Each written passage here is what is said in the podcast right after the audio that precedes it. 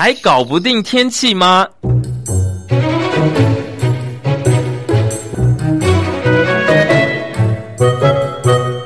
气象达人教您成为气象高手。彭启明主持，中广新闻部制作。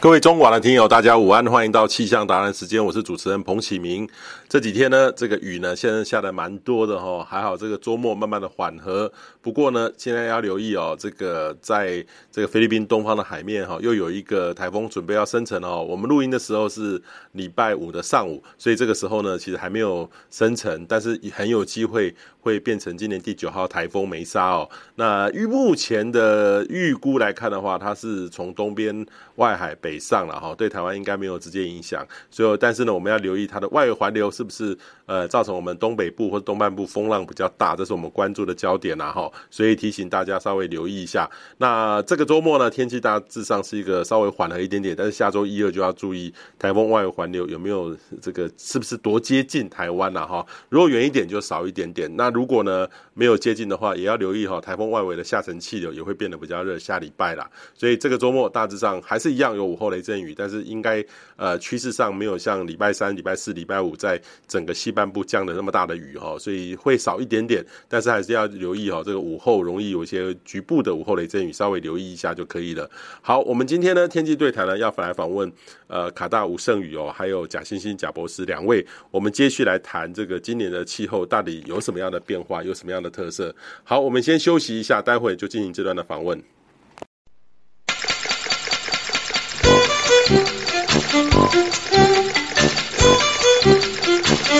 天气对谈。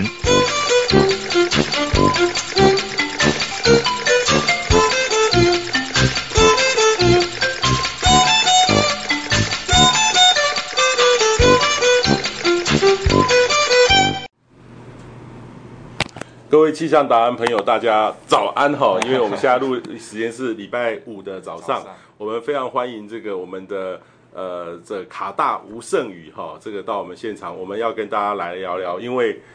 今天又有一个热带性地气压生成，大概礼拜六哈就可能会变成台风，九号台风，呃，然后呢这两天又下了很大的雨，到底怎么回事哈？卡大好，嘿，博士好，各位观众朋友们大家好。好，卡大现在呢，呃，应该是准博士了哈，气象的博士哈，大气科学的博士。呃，你现在正在忙你的论文对不对？对，正在做论文，有一篇论文，这个正式的期刊接受就可以毕业了。呃，对，目前 OK 好，各位知道卡大哈，并不是我们。大学就学这个大气的，但是他对大气非常热爱，但是他研究所之后就转来念大气，他在工作一段时间，现在呢跟我们团队在一起哈。好，卡大，我们先来讲一下哈，因为这个其实这个西南风哈跟这个这个在造成南部的大雨，甚至在礼拜四的时候北部降下那个雨哈，那个昨天好大哈，我我昨天其实经过呃这个中山区的时候，我后来发现中山区是一百八十几毫米。对，好像是，就是在圆山饭店好像有一个站，对对对对，那个地方有一个观测站，哇，那很神奇耶！台北的北边一点点的地方，对，台北市北区。OK，好，到底哈，什么是西南气流？什么是西南风？你跟大家解释一下。好，那其实西南风其实顾名思义，它就是西南风吹上来的风了。那呃，一般来说的话，如果要达到所谓的西南气流哦，就是在这个其实是有一点，就是文献上的定义，其实。呃，气象上来说的话，并没有特别，就是以气象名词来说的话，其实它没有特别分什么叫西南气流。但是如果就文献上的定义来讲的话，是有所谓的叫做喷流的这种东西。喷流 jet。对 jet 这种喷流的这种东西哦，那这种喷流其实在定义上是，当你的风速超过每小时二十五海里哦，就是二十五纳兹以上的这个时候的话，就会达到所谓的 jet，就是喷流的这个程度。那因为纳兹观众可能不大懂，对，就是海里啊，每小时多少海里？然后相当于那个 meter per second 的话，呃，是乘以二。对，差不多乘以二，所以差不多就乘以二，就相当于每秒多少公尺。所以，所以你说，如果是定义是二十五二十五纳斯的话，就是五十。对，它等于是它每应该说每小时应该是也是每小时每小时每小时。每小时每小时的那个就是单位每小时的时间是不变的，嗯但是如果你要换算成公尺的这个状况来看的话，嗯就是要大概要乘以二。所以说，呃，二十五纳尺这个是文献上的一个标准哦，那文献上的一个标准。那这个标准的话，如果有达到的话，就会达到所谓的喷流，就是这种喷流的状况。那在台湾的话，气象局在呃很久以前，应该是很古老以前就已经有一个这样的一个，就是给了一个叫做西南气流的这个名词。因为他可能觉得大家可能怕喷流听不懂，所以他给了一种叫气流，其实是喷流的意思啦。对，其实它就是喷流就是差不多是做等于是两三公里的大气。对，差不多在大概一公里到三公里之间的这个范围之内。然后如果有一个特别强的一个风，因为风有的地方弱，有的地方强，所以它会有一股特别强的那个风。它那个风的那个位置，它就把它叫做喷流，喷流就是 jet 的那个状况。那在台湾来说的话，我觉得当年可能是为了预报上来说的话，可能呃。口语上比较方便，口语上比较方便，所以说就给了一个叫西南气流的这个的这个名词，但是我觉得它比较像是预报的用语。就是实际上在气象的学里面的这个用词上来说，其实没有所谓的西南气流这个东西，只有所谓的 jet，就是喷流这件事情哦。那至于说另外就是如果没有达到这个 jet 的程度，就是没有到这这个每每每小时二十五海里以上这个风速的话，我们一般就会把它叫做西南风增强。哦，就是现在在这个也是一个预报上的口语啦，就是西南风增强，然后达到一个程度了之后，我们就会把它叫做西南气流。所以说这一次来说的话，其实就实际的观测上来看的话，应该是有达到所谓的新燃气流这个等级，就是就是。昨天对，昨天你以观测上来看的话，就是台湾附近的风速在低层的话，应该是有达到每一每每小时二十五纳时以上的这个的这个程度哦。但是因为就整个实际的反映出来的这个降雨的情况上来讲的话，跟大家印象中的这个西南气流好像不太一样。大家传统中印象中西南气流就是哦，雨会一直下到山里面，然后会有非常大剧烈的这种降雨的这种情况。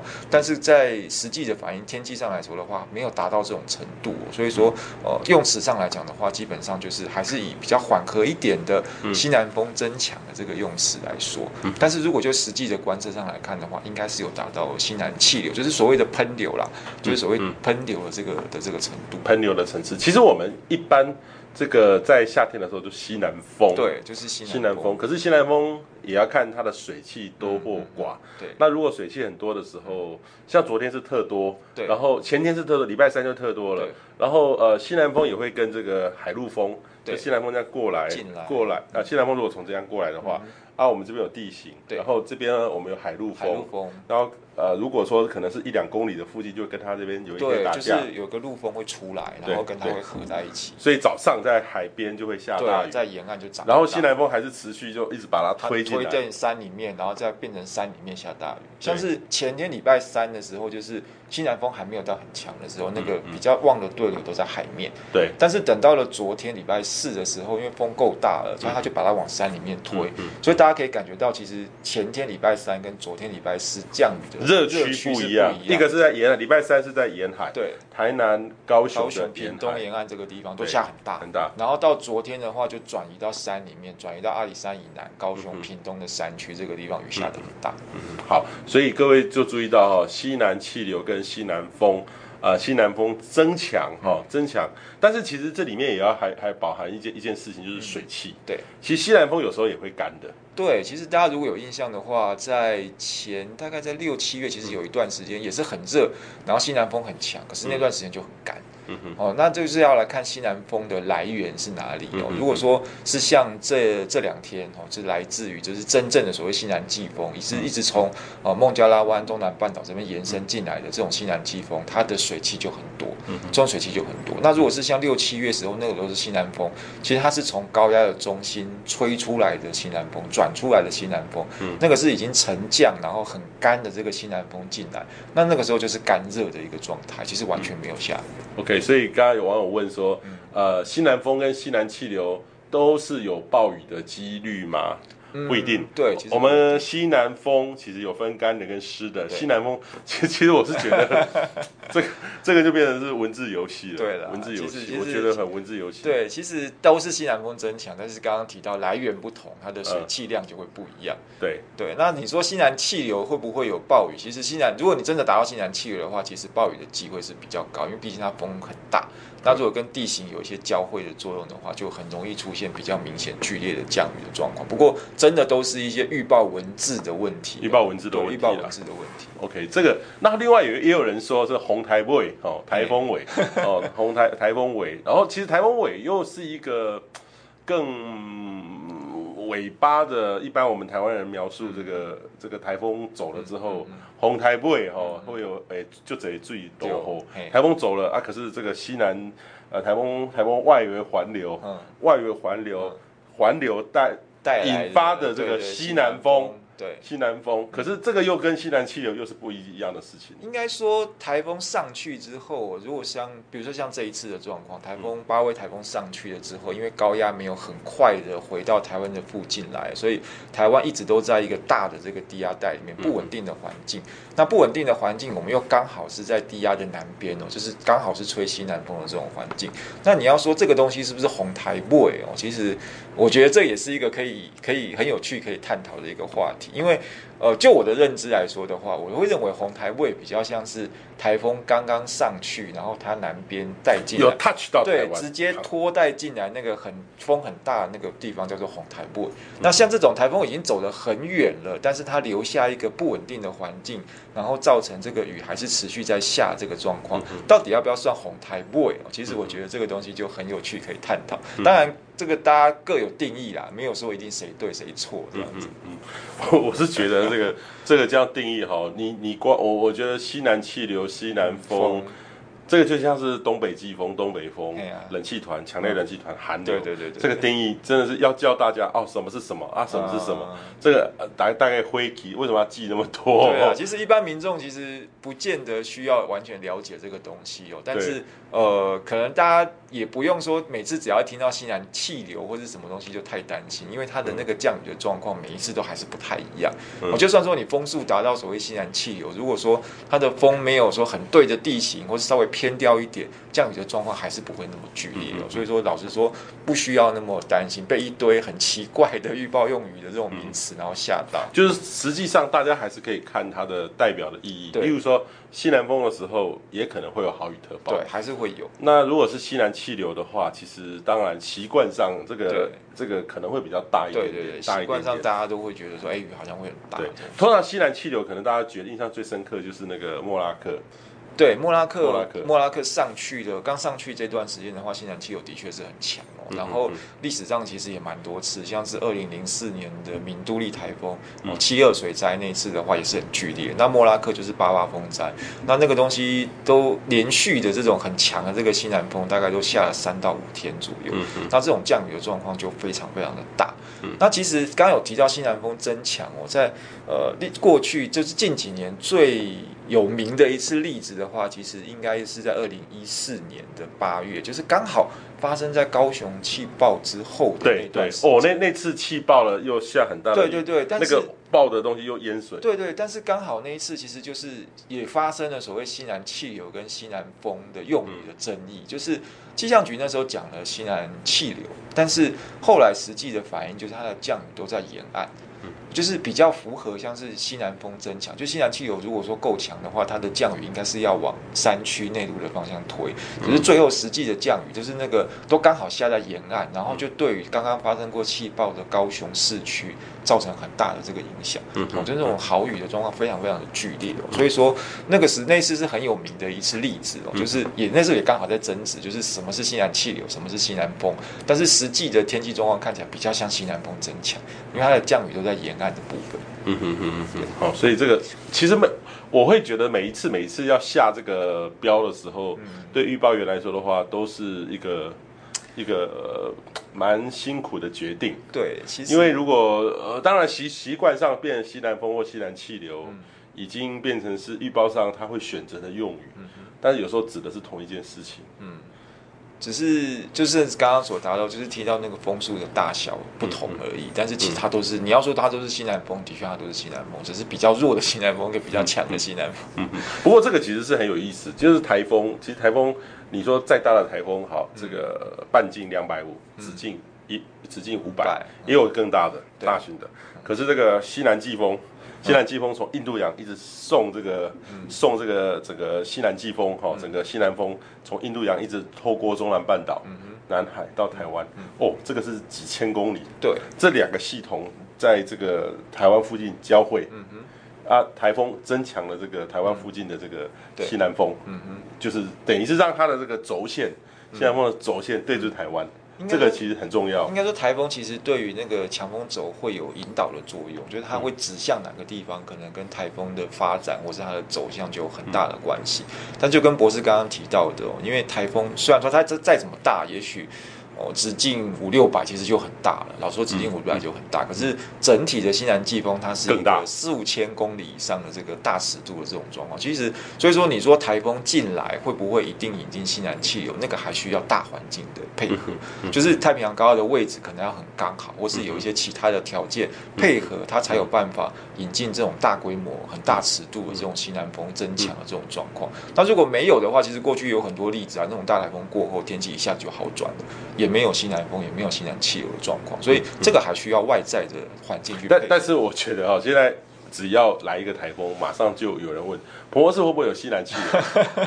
就是大家好像都很担心这件事情哦。但是老实说，呃，台风过后有没有西南气流？我觉得机会其实老实说并不是那么高。以过去的案例来讲的话。大部分其实是没有的，像过去像二零一五年、二零一六年很多的大台风过后，其实也都没有什么明显的西南气流。那真的有一些，反而是有一些比较小的台风哦，过了之后，因为整个大环境的配合，反而引进了很旺盛的这种西南气流的状况也是有。所以说，呃，这跟台风的强弱大小没有太大的关系，这个必须要看当时的环境配不配合。嗯嗯，当时的环境配不配合了哈，就是刚刚。卡大讲了一个很好的，就是说不是大的台风就会带来西南气流，好，不是大的台风才有红台风，好，那也不是小的台风哈就没事，这其实小的台风也跟大环境做配合起来，有时候也是很可怕。像莫拉克，其实它也是一个中度台风而已。对啊，莫拉克它就是呃，它不是很强的台风，但是它够大，然后整个环境有配合到它，所以后面引进的西南气流就很强。但是老实说，到了后面哦，就是大概到了最后面的三。两三天其实跟台风本身已经没有太大的关系，嗯、那个是大环境不断的把暖湿的空气送上来，嗯、所以雨就下了那么久的时间。OK，好，那另外一个呢是昨，我觉得昨天下午在台北市，这、嗯、特别台北盆地，对对对对，就是台北盆地，砰就下了很大的那个雨势。其实你可以看看得出哈，就是说，呃，我觉得这个一个像昨天台北市大概下了，像像我说的在圆山附近，嗯、哦，我我昨天刚好去大爱台，嗯、哦，当然我经过一些。呃，河堤的部分，嗯、那个排水有些地方排水本来就比较差，嗯、那就淹水。了。所以那个我就经过，昨天各位应该看到我那个影片，嗯、就说呃司机大哥哦，我就叫他走那个，因为我已经 delay 了，就塞车，嗯、然后我就走那个河堤边的路，嗯、结果那个河堤淹水了，大概淹了大概半个呃，应该三分之一车轮那么高。嗯然后就砰，我我好像在坐水车一样，水车一样轰轰轰这样过去。啊，司机跟跟我说，哦，这个这时候呢，要油门要要压下去，不然的话我就一直在那边。其实我们不是故意的，因为前面有一台车这样过了，我们就会看前面。其实这个时候遇到有积烟水，开车真的不能冒进啊，就要看说，哎，前面那台车怎么样？哦，但但是其实尽量能够避免，但是我没有办法，司机大哥很有经验，他就走了哈。台北市为什么昨天会突然冒了一个雨？其实每天也西南风，常常也会西南气流，其实每天都不一样。昨天的台北市的午后热热对流的成因大概是什么？礼拜四的时候。好，那其实昨天哦，因为整个风比较是东西南东北向哦，那刚好在北台湾，就是在东北部的外海这个地方有一个背风的一个环境，所以这个地方的风特别小。就是南边的风很大，但是它绕过台湾的地形了之后，到东北边这个地方哦，变成一个比较弱风的这个区域，有个空档在这里。那昨天的环境又是特别的不稳定哦，我们刚好在低压带里面，然后水汽又很多，那在热力的作用作作用加进来了之后，就有这种热对流生长的这个情况。所以昨天在台北、桃园，然后在西南这一带这个地方，雨都下得非常的大哦。这个热对流长出来之后，因为它不太移动，因为刚刚提到风很小。所以它其实不太移动，不太移动的情况底下，就特别容易出现就是连续几个小时这种很剧烈的这种降雨的状况啊。因为对流又刚好是长在台湾的头上，哦，长在陆地上的这种对流，有时候我们更害怕哦，因为它那个瞬间的降雨的强度，老实说，昨天的那个台北市瞬间降雨的强度比台比南部西南风沿岸的强度要来得大很多哦，时雨量。我觉得我没有看，我我觉得不不是要看时雨量，是十分钟的雨量。对，十分钟有时候都到。二十几、三十毫米，哦，十分钟三十，十分钟三十，你就乘以六，乘以六就是时雨量就一百八。当然不会下那么久了，但是这就表示说那个降雨的强度是非常惊人的。所以说，其实昨天的台北这个地方的那个热对流降雨，它那个雨量一下子就累积的跟南部一样多，甚至超过，嗯，就是甚至超过南部那种一整天西南风累积下来那种降雨的状况。所以有时候那种热对流一爆出来的时候，瞬间。那个降雨强度是很恐怖的，嗯嗯嗯嗯，好，很恐怖。其实，呃，我们一般以台北市，其实台北市因为过去投入的资源也比较多，嗯、然后台南、呃高雄，其实有些地方它本身就是很低洼的，嗯、那它的排水呢，就是说，其实通常都是常常淹水，嗯、你就会常常去呃怕了，然后政府就会花比较多钱去种了。嗯、所以像台南，例如说好台江，它其实本来就是。呃，冲积扇对哦，那冲积扇，那其实那个本来就容易积淹水。应该说那个本来就是要让它淹的地方，对在古时候就是要让它淹。但但但是我们现在住了很多人，对哦，所以当然当然那个开发了，那这时候呃要很快的去呃有一些这个建设，其实建设的那些水沟是很花时间的。嗯，那台北市是比较好，所以台北市一般我们会讲说可以有一个小时下七十几毫米的。嗯的承受的力，对。可是你如果除以六，哦，除以六就是每十分钟多少，那就十分钟十几毫米嘛。对，十分钟。那你如果一个十分钟下个三十，对啊，哪里不淹？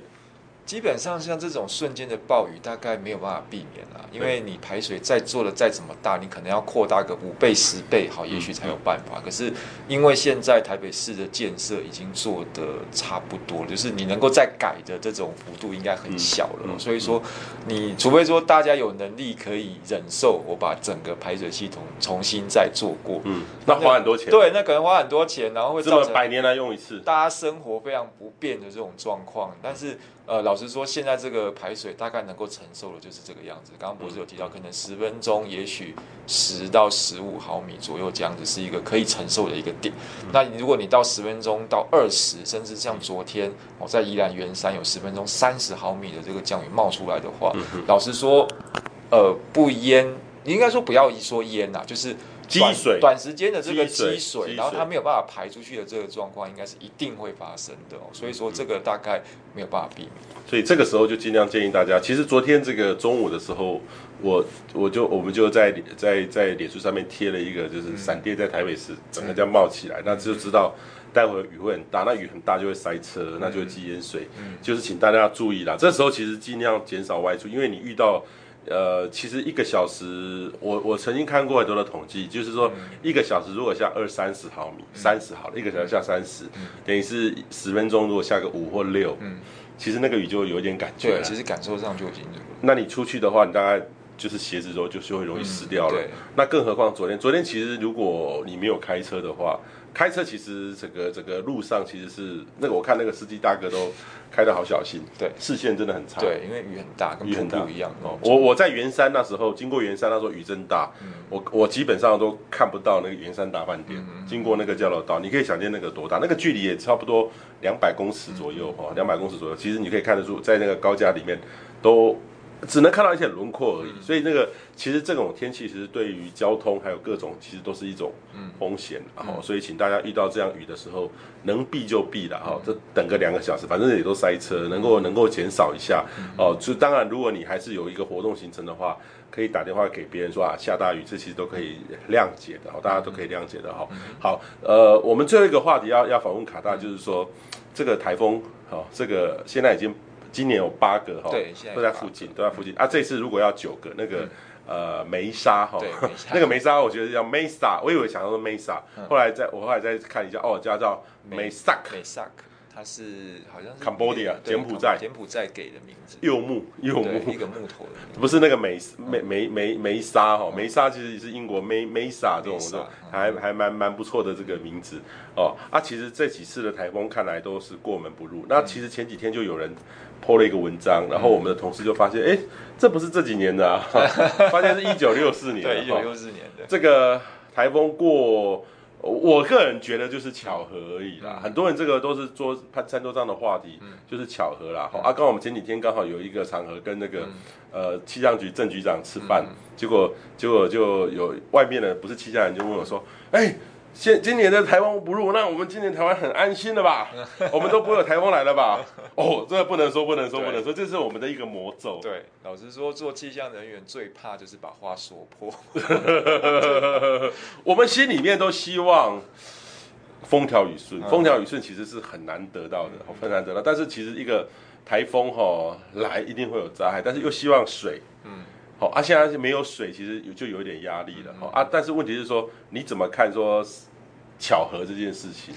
因为今年到目前为止，整个环境上。呃，要说巧合，的确也蛮巧合的。像七月是没有台风，因为高压太强，然后都没有台风能够影响，都没有台风能够发展出来。哦，不要说影响台湾，连台风都没有。那等到了八月的时候，高压又有一点退的太北边、东边了，所以说整个大的低压带就开始出来，那台风就开始很活跃。到目前为止有呃已经有六个台风了，可能在月底之前，就是等一下明天，它可能又会有第九号台风，就是第七个台风，八月的第七个台风就会冒出来。那这些台风的话，因为高压现在刚好比较弱，我老实说，高压刚好比较弱，所以说这些台风形成了之后，大致上都比较走向都比较偏北。它本来就会是一个这样的趋势哦，因为高压比较弱，它本来就没有办法往西边往台湾来，所以说它转向的这个机会本来就蛮高的哦。所以说你要说巧合吗？今年也的确是蛮巧合的。一开始高压很强，那现在刚好有遇到高压比较退开，台风开始活跃了，可是问题是高压又退的有一点太东边了，所以导致说，哎，台风好像都往北走，哦，都往这个韩国啊，或是往慢慢再下来这个可能也是往韩国、日本这个方向走，所以这个东西。呃，我觉得是环境上的刚好就是这样配合了，所以说今年的台风的话，不能说后面不会再有。老实说，这个真的不敢说破，但是至少到目前为止看起来，可能一直到九月的上旬这段时间，高压可能都还是比较弱啊。高压比较弱的情况底下的话，老实说，后面的台风大概还是往北的机会会比较高一点。其实这个就是不是因为每一次事件有每一次事件的理由。对。所以没有办法一次的事件解释所有的事情。嗯，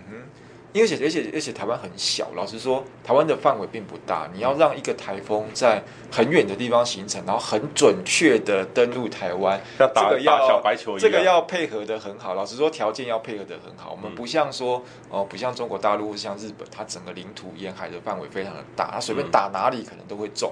但是像台湾就很小一个，哦，老实说，你要很准确的命中，不是那么容易的事情啊。所以每一年大概登陆的台风就是那么两三个，哦，一年西北太平洋可能有二十五六个台风，但是最多登陆的大概就那几个，三四个、两三个这种状况。老实说，呃，你要直接命中真的不是那么容易，那需要很多条件配合的。所以有时候条件配合的比较没有。很刚好的时候，台风就刚好都闪过，嗯、所以说这也不能说运气好的问题，这真的是一些巧合，这样条件就是没有配合。好，就是巧合啦，啊、没有没有什么，也不是说有一个防护罩啦，对啊，也不是说中央山脉啦，对啊，老实说、这个、也没办法解释。因为老实说，台湾的这个地，老实说台湾太小，然后台湾的地形没有办法对台风的移动造成太大的影响，尤其是台风在很远的地方过来的时候，老实说它的影响很小。老实说，跟护国神山什么都没有太大的关系，嗯嗯，跟什么都没有关系，就是整个天气的变化哈，请大家留意哈。接下来呢，我们要特别请到贾欣欣贾博士哈来到我们现场哈。贾博士其实在气候上面哈都非常的投入哈，然后而且贾不是贾贾博士的这个脸书哈，其实也常常获得很多呃媒体朋友的青睐哈。你有你有没有被不小心人家会断章取义让你这个黑过？也常常也有时候也会哈。呃，以前以前比较多，现在慢慢我有有一些，因为记者朋友都还算熟悉啊，后来有稍微跟他们提一下。那最近因为有时候我针对一些呃气象的新闻媒体的播报啊，他们的报道的一些标题，我会就是有一些看法啦。嗯嗯。啊，那所以后来也有很多的记者朋友，其实他在引用要引用的时候，其实会稍微私讯我一下，就说，嗯、呃，可不可以来做引用？然后引用完之后，他们在上稿之前也是可也会稍微让我看一下那个意思，大概有没有说是不是我想要表达的意思这样。其其实我觉得就是大家大家互相去。尊重彼此，了解彼此的一些需要，我觉得这是，我觉得有看到这样的一个现象，其实是还蛮蛮不错的。所以也有一些记者朋友，其实我觉得他们也都很认真，他们有他们的压力啊。哦。那为什么我会比较那么在乎，或者是说，其实我觉得博士其实像我们在做气象的时候，其实都很在乎、很在意，呃，新闻媒体标的那个标题，特别可是有时候那个标都不是我的意思啊。几乎都不是我们的意思。嗯嗯嗯。对，那当然，当然，其实就是说，我们为什么那么在乎？其实第一个，呃，特别是像针对台风啊、梅雨，因为它这种是剧烈的一个天气。那台风其实它是对我们台湾来讲的话，几乎是我们短时强降雨到二四四八的强降雨，它的这种记录的缔造者哦。嗯嗯嗯。所以其实台风的一些讯息，不管它会不会来，会不会靠近。或者乃至于它靠近会不会影响我们？其实它的对台湾的一些实际的冲击跟影响，其实还非常大了。所以，所以其实我一直希望就是说，呃，能够尽我们一份力量，尽量把那个讯息能够做一些完整的表达。那当然，预报其实一定会有不确定性，预预报也一定会，就是说我们在做预报，其实也是会。有预报错的时候了，哦，所以可是呢，就是说，如果说媒体的那个标题啊太过耸动的时候，有时候其实我们人的认知就是这样，当我们一看到那个讯息标题的时候，可能我们第一印象就绕入到我们的这个脑海当中，就算后面有一些新的资料一直在更新的时候，诶，可能我们就也不太会采信。嗯，哦，所以我觉得这个就是一直，我们一直希望就是说能够把它导向一个比较正确的一个方式啊。嗯嗯，好，这个其实我们某方面有时候跟那个这种股票分析师或经济学家预测其实有点像。这个我像像这个 COVID-19 的时候一开始发生的时候，哎，我也看到那个著名的国际的机机构说台湾的股市会跌到多少点啊？好，我有看到好多的报告，好多的报告。然后我我我也准备了说，哎，那时候我们要来捡便宜，哦，因为我们平常没有空来买股票，但是问题是说，哎，觉得如果当这个不好的时候，我们要来投资台湾，好，然后来弄。可是后来发现，哎，错的，这个其实所有的预估都翻盘，因为其实在一个变动的环境里面，它其实是要一个滚动式的来来做预测。对，所以我如果拿这个四个月的四个月前的这种这种不管是什么大的机构。好，国外的机构来做什么某方面的预测，其实它都还必须要滚动式的调整呐，哈。所以气候预测各方面也是一样。好，贾哥，其实刚刚吼我问到那个吴胜宇卡大谈到说，哎、嗯，巧合啦，哈，巧合，今年的这个台风真的是巧合。哦、其实一九六四年也有过，一九六四更早，一九四一。还有一个好像一九五几年，嗯哼，对，其实也就是曾经发生过，就是没有台风这个对台湾造成影响，但基本上其实是不多了。你看六七十年的资料，大概就是那个那几年啊，大概三三年吧，三年没有台风对我们造成这个影响啊，所以相对是比较少了。OK，好，另外一个就是说，是不是台风不来，就是过门不入，我们就会缺水？有这个观点吗？那几年，哎，如果我们从前前几年也没有什么来，没有什么台风啊。对，如果从其实呃，现在就是说哈，还要看台风季之前的一个降雨的状况到底是怎么样哈。一般如果说梅雨季如果真的是雨水比较少的时候，其实大家就会呃等待这种台风季的一个降雨。所以如果说在前期，特别是春雨啊，还有到梅雨的时候降雨少的时候，如果台风再不来，台风的降雨不来的话，一般造成这种降雨的这种缺少，造成水资源的压力短缺，其实那个是非常明显。过去我们从一些资料上面确实也有看到，就是说，当影响台湾的台风少的时候，其实我们相对降雨确实是比较容易偏少。啊，这是第一个。那当然，降雨偏少，有时候不见得会造成实际的缺水状况啊，因为水资源他们会做一些水资源的管理跟调度。但是如果说这个时间一拉长的话，那么啊，确实就是说那个水库的一个缺水的状况，可能相对就会比较明显啊。所以这是第一个。那第二个就是说，如果说台风登陆的台风相对比较多的时候，啊、呃，确实它这个带来雨量会比较少，基本上这样。但是不是说啊、每呃每个每一次的这种台风侵袭的比较多的时候，我们降雨就会比较多，或者是说台风数目比较少的时候，我们降降雨也会比较比较少这样。像一般其实过去也有一些年份，就是说可能有两三个台风登陆。但是，比如说它打它登陆的一个位置可能是比较北边，带来雨水比较少，或者是说它没有一些台风跟季风的一个交互作用的影响，哦，所以它带来这个降雨可能也会少，哦，所以基本上确实我们是可以这样讲说，一般台风影响我们的次数多的时候，降雨多的机会会比较高。相反的，台风侵台风的影响的次数少的时候，我们降雨也比较容易是偏少。但是它不是一个每一次不是说一定必然是这样子。嗯嗯，每次不必然是这个样子哦。其实这个天气其实是很复杂的，就很像说我们今天股票到某一个点，其实也不单纯是说啊什么什么川普啊什么什么消息，其实很多的面累积在一起才会造成今天的这个。呃，股价的指数其实是很很复杂的，因为有那么多的这个股股市，当然也也可能是某方面的一个信心呐，哈，这个整个大环境有影响，但是小环境的累积所造造成的哈。好，贾克，其实我们今年哈这个破了好多记录，六七月就是热，对，好，非常明显。雨量有破纪录嘛？就是说我们今年破纪录的哪些？呃，其实我们今年最主要还是以这个温度的记录为主啊，从六月。连续的高温天数啊，在七月份的高温，特别是台北打破了二零一三年八月八号的三十九点三度哦，在今年七月应该是七月二十四吧，啊，达到这个三九七啊，三九七的高温，所以其实今年基本上来看的话，其实就是温度的异常的这个偏偏暖，非常非常明显。降雨来讲的话。反倒是到还没有特别特别多啦。哈，五月份的一个梅雨算下的比较正常，但是六月慢慢就比较少。那有的就是比较偏午后的一个雷雨啊。进入到这个我们八月份的时候，当然这一段期间大概就是这个西南季风的一个增强哈，它对中南部有造成一些啊比较多的一个降雨。但是气候上来看的话，应该还没有达到所谓的这个。呃，达到多雨的一个标准啊，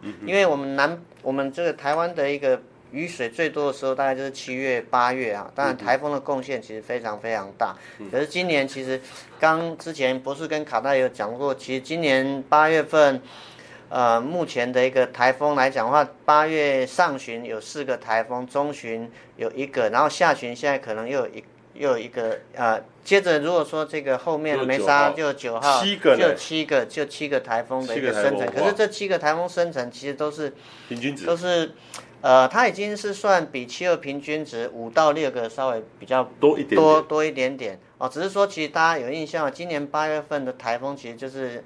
嗯，应该都就营养不良了，但是都是长在 长在这个台湾附近，有几两个台风就是发警报发的很急，这样一生成台风就发警报。对，嗯，虽然快，但是营养不良。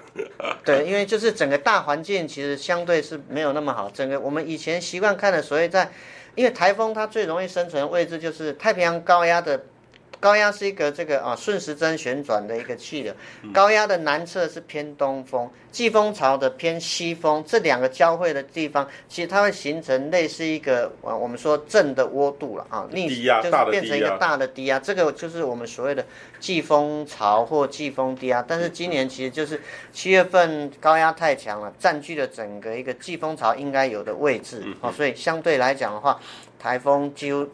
七月没有台风生成，进入八月之后呢，其实八月上旬呢，真的是四个台风的一个生成，在那十天来讲的话，确实它是一个台风的一个爆发期。但是这个爆发期之后，其实我们就休息了。虽然说我们在中旬有一个。然后下旬哦，下旬我们现在看起来预估还有就是有两个台风，再加上后面这个梅沙，就有两个台风生成，那也是接近它下旬所谓的气候的一个啊、正常十天十天平均的一个正常值。哦，所以今年的台风就是因为季风潮的环境很弱，很不理想。很不理想，所以说台风的一个生成的条件都不是那么好。那当然有一个可能的原因哈，现在有一些学者其实他们在讨论，我有也有稍微跟他们在做一些讨论呢。可能可能啊，跟其实今年我们所谓的这个季节性震荡 MJO 季节性震荡，大概就是三十到六十天，在热带一个很重要的一个气候现象。这个 MJO 呢太弱，今年太弱。一般他们认为就是说，在这个啊圣婴年的时候，季风潮会比较强，所以台风生成的位置会比较远，所以它在海上的这个时间比较长，所以台风比较容易长得好。啊、如果说是反声音的话，季风潮相对会比较弱，比较弱，台风形成的位置会比较接近在这个菲律宾东边或台湾附近。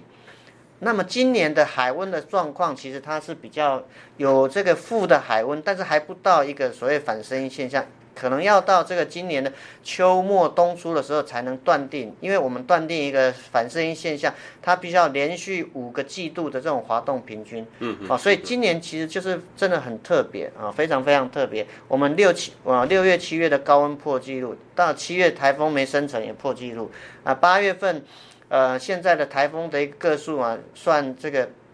呃，七个台风，七个台风，它就是比平均值五到六个多了一个台风，嗯、哦，所以其实今年真的是，大概就是这两个算是非常特别的地方。MJO 太弱了啊，哦，季风槽异常的一个偏弱，所以台风基本上相对都长得比较没有那么营养。嗯，那如果现在依照这个趋势，可以看得出，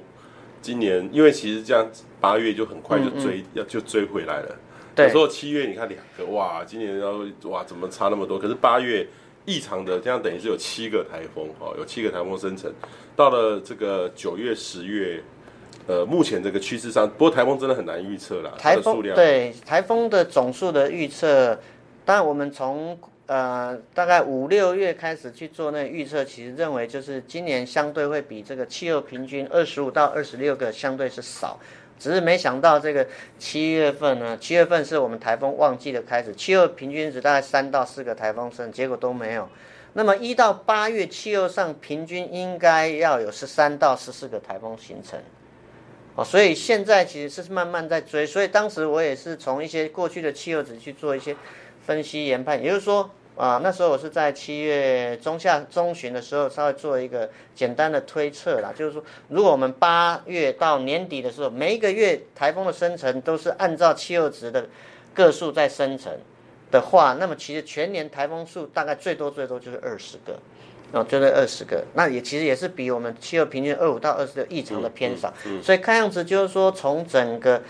呃。历史上的一个资料，还有就是说，我们目前的一个大气的一个环境上面来讲的话，啊、呃，九月、十月当然都还是会有台风，就算它是以接近气候值的一个个数来形成的话，其实我们离这个二五到二十六个全年的台风数，其实相对还是比较少，所以看起来其实基本上还是以这个。偏少的一个几率是比较高的。OK，偏少的几率会比较高哈，所以请大家多注意这个。其实这个这个是一个警讯了哈，像这两天我就关注到翡翠水库。哦，对，翡翠其实今年五十几很很久没有看过。以前我们看翡翠我都七八十，但是后来后来我我有稍微再去了解一下，其实翡翠水库哈其实很好玩哦。翡翠水库是台北市政府拥有的。哎，对。他的局长是台北市政府在指派的。是是是。可是翡翠水库在哪里呢？在新北市哎，那他后来呢？因为整个整个他也开始有一些供水供给新北市，对对，板新这个什么净水厂，对对，所以很像一天要到八十万吨的样子，八十万吨，所以其实那个量真的很也需要很多啦，对，所以它当然就来源就会变少了，对，所以。当然，就是说，一个就是说，进来现在就是说下的雨真的是相对是少很多。对，对好，那刚博士也提到，就是说，确实这个用水的需求量在增加哦，所以变成翡翠水库它水位，我记得以前很少看过这种五十，以前都七八十左右，对对对，七八十左右。有点忘记二零零二零三。零三零四那个大干旱，北部翡翠北部也差点，连大台北市也差点要限水。我记得到二三十，那时候到二三十。到二三十，对，所以其实哦，翡翠水库真的很少到这种五十以下。对，它一般的高度我记得是两百多公尺，现在今年是到一百五十公尺左右，一百现在一百就是它那个水位的标高。Yeah. 那水量呢，就是说等于是水库有多少水。哦，可以容纳多少水？要、嗯啊、除以现在的情况，那现在在五十多帕左右。对对对。所以这个其实当然有很多的原因啦，降雨可能也真的比较少。降雨真的是比较少，就是说像昨天午后雷阵雨是都是在市区，对，没有在山区。没有在山区。对啊，然后另外一个是，当然有时候像昨天南部的这个午后雷阵雨，其实都下在中文水库，哎、欸，中文水库就爆哎，哦，这个有时候你没有办法说这个云雨带午后雷阵雨就下在翡翠水库上面，对，没没有办法控制，所以这个其实在这个对于水库来说的话，这个就就有朋友问我到说，哎、欸，那彭博士，那以后会不会到时候会不会台北市的市政府，因为翡那翡翠水库是。台北市政府拥有的，可是它在新北市上面，那它当然一定要给新北市嘛。那如果万一都没水的时候，那要怎么分？我就想说，哎、欸，这个是一个好问题哦，好问题。对，这可能就牵涉到这个水资源用水的一个分配啊，可能就是需要去去协商。对对对，所以你怎么怎么能说啊？这个所有水可能只能给台北市用，新北市人就不能用？他在新北市哎，好，啊、所以这个这个未来哈也会是一个议题，但是我觉得应该会协调啦。应该不是什么太大的问题，然后，但是，呃，还是要去注意啦。但是至少以如果依照，因为翡翠水库是比较大的水库，哦，算是目前是很大，它比这个石门水库大很多，对，对，所以其实相对之下，它还可以撑撑到十月，但是还是希望能够有正常的雨，不然的话，其实。我们还有冬天，明年冬天。现在的雨是不是现在用，是明年要用？对，其实就是说水资源的调度，其实它不只是看在目前的一个水水库的一个水资源的状况，其实更需要就是说未来短期气候的一个预测啊。那刚好博士其实提到这个，其实我们大概初步看了一下这样的一个资料啊，就是说我们未来一季九十十一啊这三个月来讲的话。温度啊，九月可能看起来还是稍微正常偏暖，那么十月到十一月慢慢其实会往正常的九十月的这种气候在走，有的时候相对可能就是呃早晚就是相对是比较凉的，那白天的温度稍微上来一点点，啊，但是它的月平均的温度可能就是介在气候值。那降雨哦，降雨现在看起来九十十一整个一季来讲的话，其实我们周边哦，特别是在整个中南部。在南海还有菲律宾东边附近的这个降雨，好像有一点点偏多的讯号，就是电脑模式客观模拟出来这个讯号。那这个详细我们可能要是需要去特别特别留意的地方，也就是说，在这个秋秋季的时候，九月、十月、十一月这样的一个降雨，可能有一个略为正常到偏多的一个讯号出现了。目前看起来。所有的气候模式预测的，好像都有看到这样的一个讯息，其实它就代表就是说我们周边附近的这个啊相对的水汽相对是比较多。那当然气候预报以季节预报，我比较没有办法去判断说这到底是不是台风带来降雨，还是说低压带来的一个降雨。不过基本上就是说在南海还有到这个菲律宾东边这一带的这种水汽来源相对。可能是比较多。那么中南部其实它从九月之后，九月、十月其实就进入它所谓的这个比较干季嘛，哦，所以干季的时候，当然有一些农民可能就会在这个在这个时候，九月、十月开始，可能他要种一些比较耐干的一些作物啊。但是今年看起来这个水汽可能相对是比较多的哈，可能。要建议就是一些农民们，特别中南部的农民，你如果是种一些比较属于啊需水需水性比较少的这种作物的时候，可能要特别啊注意一下这个天天气的预报，还有一个气候的一个趋势。嗯嗯嗯，好，贾博士，其实今年台风哦，呃，现在反而假设九号台风梅沙生成的，对，它其实反而是距离今年比较远的，它离台湾大概东南边。东南东南东南东方哈，对，大概是八百多。目前，但是今年到目前最远的最远的一个。那呃，这个这个其实目前来看的话哈，这个可以说我们今年的这个台风都是反声音造成的嘛？哎，不行吧？哎，对，就是刚刚有提到，就是说我们很像说这个现象是反声音的现象。哦，应该对，这个就是说这个现象是非常像，就是说反声音年。那种台风生成的一个位置，就过去历史上几个这个很重要的一个反声音现象出现的时候，台风生成的位置就会比较靠近啊菲律宾跟台湾附近。今年目前的一个台实际台风生成的状况也是非常类似反声音年啊，我想这个现象上告诉我们是这样的一个结果。但是今年是不是一个反声音年？那么从气候预报来看的话，其实。啊、呃，一直到秋冬季，可能是认为有大概百分之五十五的几率会出神出现这种反圣音啊，反圣音的一个现象。所以目前看，我们只能说现在有一有类似类似反圣音的一个现象出现的一个可能性。那么今年台风生成的位置也有点像类似反圣音的一个啊、呃、的结果啊，所以当然我们可能最快最快可能也是要到事后才能够来断定说今年这个反声音现象有没有可能一直到这个秋冬季的时候它还出现，如果有的话，那么整个后面回过头来看才能够做一个啊比较啊比较明显的这种说啊今年其实就是因为反声音年啊，所以我们今年应该是目前只能说是。这种 La Nina like 就像类似，可能是，对，可能是我疑似，对，疑似就很像说声音的这种状况。有有一个人，这个每天都吃这个吃的很不健康，我可以警告你，这样你这样下去，你可能会怎么样？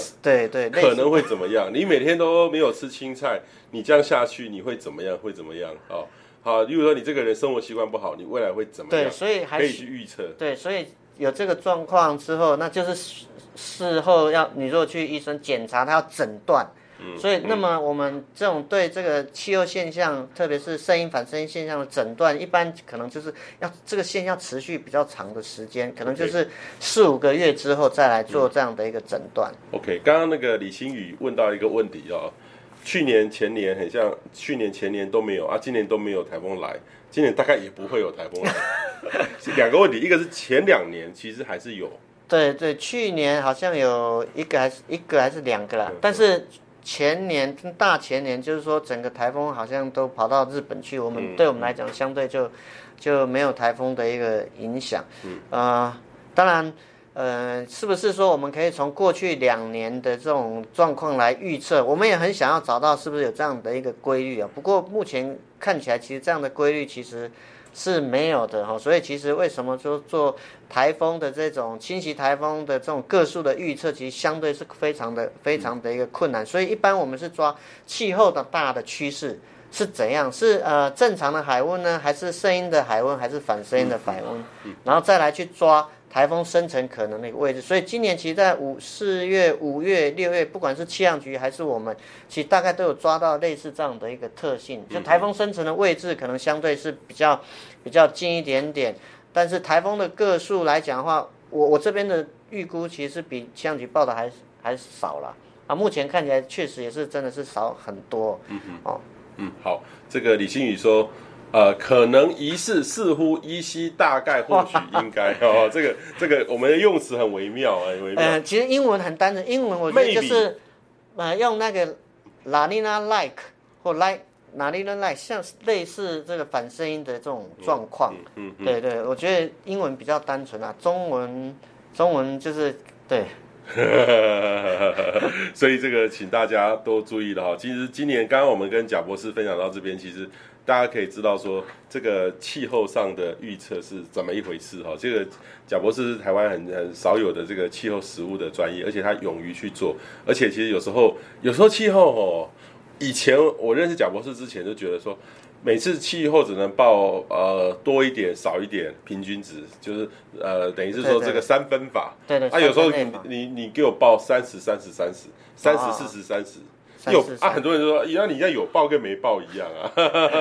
呃，对，其实我觉得这个当然，我们气候气候科预测的科学发展其实是比天气晚非常非常多，但是对气候预测的需求，其实从以前远古高炸高炸的时候其实就有了哈。农民为什么希望要有一些比较长期的预测？看农民历或看节气，其实就是有实际的需要。那个就是，是那个就是农民历的资料，就是二十八二十。就是二十五、二十五、五十、二十五，我觉得看农民历就是气候，其实就是一个气候的一个，就是中间是最有可能的，对对对。但是通常实实际上我们感受到的是前面是比较对比较多或少，多或少。那当然，另外一个我觉得就是说，呃，过去的那种经，那个我是觉得它是一种过去的经验法则啊。那现在其实还加上气候变迁、全球暖化的时候，其实很多都不照经验来，嗯嗯。啊所以我觉得这个是。目前这样的一个气候预报的一个状态，那当然，其实我觉得也是要挑战，就是说，以前我们用三分类法的做预测，嗯其实还有目前也有一些的预测，就是说做做两种类别的预测，会或不会，会偏暖还是不偏暖，所以慢慢我想就是说，气候预报的进展其实应该还是会有机会有一些突破。以前我们是受限到三分类法的那种框架，三就是三十、四十、三十这样子。哦，就是把所有的这种状况分成三等类，是不是一定要这样三等类？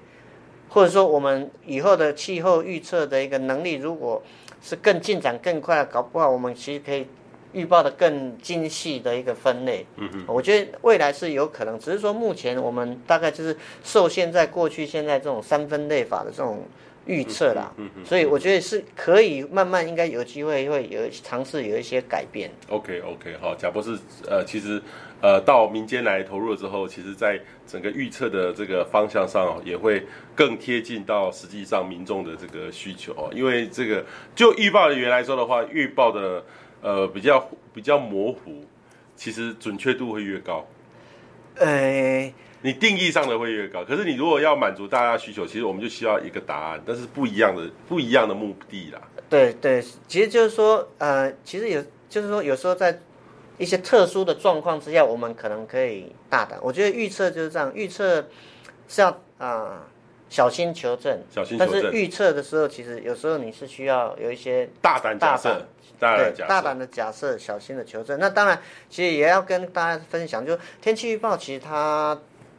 它是一门科学，其实它是有物理的运作过程在里面。只是说天气它天气或气候一样，它都会有不确定性。所以为什么我们会尝试从一些不确定性的角度去做做分析？嗯那么现在当然我有尝试去做，比如说啊，台风爆发期梅雨什么时候开始，冬季风什么时候开始，那个也是预测一个长期的一个。一个趋势，什么时候可能是一个环境建立好？好，那当然讲到这个，如果以今年之前的一个预测啊，我们在更早以前的预测，其实有一直在修正，都往后修正了，所以那个趋势方向是对的。当然我知道，就是说可能有些人觉得说，哎，那我怎么一直改，一直改？其实你如果大家仔细去看这个天气预报，天气预报也是每天一报啊。每天给你几乎给你一个，不止哦，两报、三报、四报。对，就是说我们会随着这个预报在滚动，只是说我们最怕就是说预报的时候，一会说这样子，一会说东，一会说西，结果你就像好像雨刷是摆来摆去的预报，这种预报其实是就比较不好。那么以我回顾我自己的预报，其实今年台风的爆发期的预测，确实我一直在修正，但是修正的方向都是在往后调整，所以我觉得这个趋势是有抓到，这是第一个。那第二个当然。如果说，当然我们还是要等整个台风季过去。如果以今年目前来看的话，八月上旬，八月十号的这个爆发期呢，应该是在七月中的时候我才抓到，就那一小段，那一小段。但是我也不知道那个爆发期就长四个，然后四个都很不营养，这个就没有办法。所以我说那个指标是告诉我们说环境可能适合。可是他没办法跟我讲说，哦，那他一定就长几个。我只知道说，哎，他可能环境适合台风的生成。所以，如果以这样来看的话，目前暂时就是说，直到七月中的时候，当然那时候的预测，其实我还有特别讲到，就是是不是九月中旬之后还会有一个真正的爆发？哦，那目前的资料看起来其实是还是。还是似乎是有这样的一个趋势啦，所以我们还是就是也是提醒大家，就是说八月份是台风的旺季，八月的上旬有四个台风真的是爆发期，那么我们中旬跟下旬其实就稍微休息了一下，那么九月、十月其实九月平均还有大概。啊，四到五个台风的生成啊，十月大概就三到四个，所以其实我们台风季一直要到这个十月之后才会慢慢慢慢比较结束啊，所以这段期间其实我们还是要请大家要随时留意这个天气啊、气象的预测，或是博士的中广气象，或是有时候我们会利用直播的方式提供大家一些啊最新的一个看法，所以我们一定会做这样预测啊的滚动的一个更新。嗯哼，好，这个刘子毅说没有什么是必然的，所有事情都是墨菲定律。可是跟大家讲墨菲，其实台湾就习惯要答一个答案呐、啊，但是我们一直不断的跟他。其实我其实前阵遇到一个很好很一个现象，有一个朋友我跟我就跟我说，某某某个网络说啊什么时候会有大灾难，他就一直提提说的很很直接，说那天会有台风来，但是我就觉得说啊怎么一个多礼拜前就可以预测说那个那天会有台风来，我就觉得说这个不大好吧哈，不大好吧哈。他除了台风还有地震，然后，然后后来，后来我听我朋友说，后来他们就说，因为他一直一直告诉大家那天会有台风来，鼓鼓励大家要做一些善事，然后因为大家一起做善事吃素，所以就台风不来了，就不来。其实没有。所以他怎么讲呢？所以，所以我是觉得，我我我是觉得也欢迎大家给各种检验呐，哈，这种不一样的标准，但是绝对不要不要说是一种这种很像很笃定的这样做法。科学科学，我们对科地球的了解其实还不够多，我们只不过能够从我们现有的证据哈，这个大胆假设，小心求证，啊，一定要有证据能够来，绝对不是说我今天我跟贾哥都是这个没有，他们都觉得说我们好像。算命的对，其实不是，其实其实哈，气象科学其实我们知道它它是有 follow 一个物，其实物理过程，只是说里面有很多现象，其实我们还不是很了解。在受限也就早期的观测，其实它可能没有那么完整，没有那么精细，所以现在有新的观测、新的新的